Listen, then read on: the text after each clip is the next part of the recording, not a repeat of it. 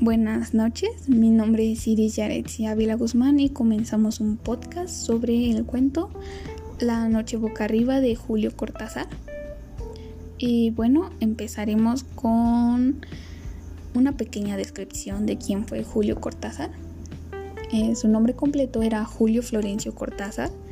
Nació el 26 de agosto de 1914 y murió el 12 de febrero de 1984 a la edad de 69 años.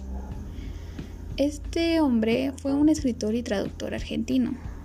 Fue considerado uno de los autores más innovadores y originales de su tiempo. Fue maestro del cuento, la prosa poética y la narración breve en general. Fue también creador de importantes novelas, las cuales inauguraron una nueva forma de hacer literatura en el mundo hispano, pues rompieron los moldes clásicos mediante narraciones que escapan de la linealidad temporal, debido a los contenidos de su obra que transitan en la frontera entre lo real y lo fantástico. Cortázar suele ser relacionado con el realismo mágico e incluso con el surrealismo. Además, es catalogado como uno de los exponentes centrales del boom latinoamericano, junto a otros escritores de renombre, entre ellos los premios Nobel de Literatura Gabriel García Márquez y Mario Vargas Llosa, y Carlos Fuentes, ganador de Premio Cervantes. Este sería como una pequeña descripción de quién fue Julio Cortázar y lo que hizo. Pasaremos al cuento de La noche boca arriba. Y bueno, este cuento comienza con un hombre que está conduciendo en motocicleta. Se puede ver que está conduciendo en, una ciudad.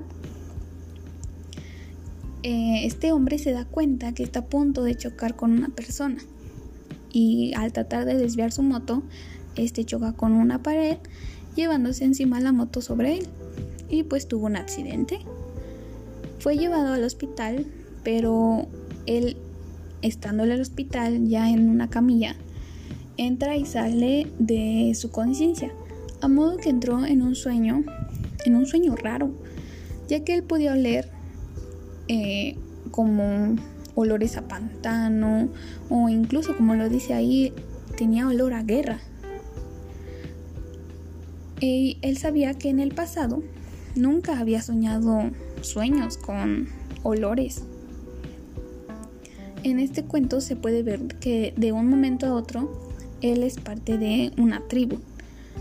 Se ubica en la selva y este es perseguido por unos aztecas, los cuales quieren capturarlo para usarlo como un sacrificio humano.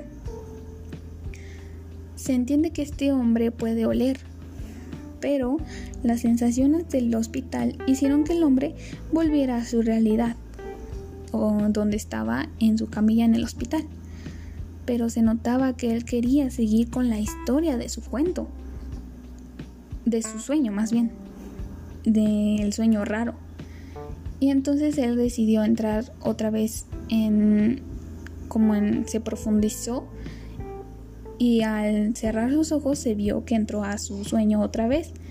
Aquel hombre sabía que tenía dificultades para distinguir su realidad con otra, ya que combinaba con las sensaciones, los diálogos y los olores. Se puede ver que estas realidades interfieren entre la actual y la del mundo azteca.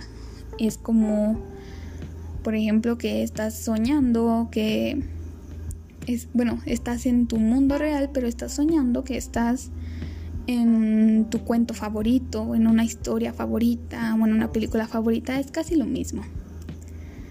Y bueno, ya pasándonos a lo final de la historia, la, la mayor parte del cuento se toma como una confusión. Se ven realidades alternas, se ve cómo es llevado de una realidad a otra, pero por parte de él. Y se puede notar que ese hombre ya no podía escapar de su destino. Eh, para finalizar este podcast, yo daré mi opinión sobre este cuento. Y en lo personal a mí me gustó, ya que es interesante pero algo confuso. A mí me confundió la verdad. Ya que para mí como una lectora confundí lo de su sueño con lo de su realidad normal. Pero me di cuenta que lo de su sueño lo estaba relacionando con el choque de moto que tuvo. Y pues nos quedamos con este cuento muy bueno y es muy recomendable porque en lo personal sí me gustó. Y así finaliza este podcast. Terminamos. Hasta luego.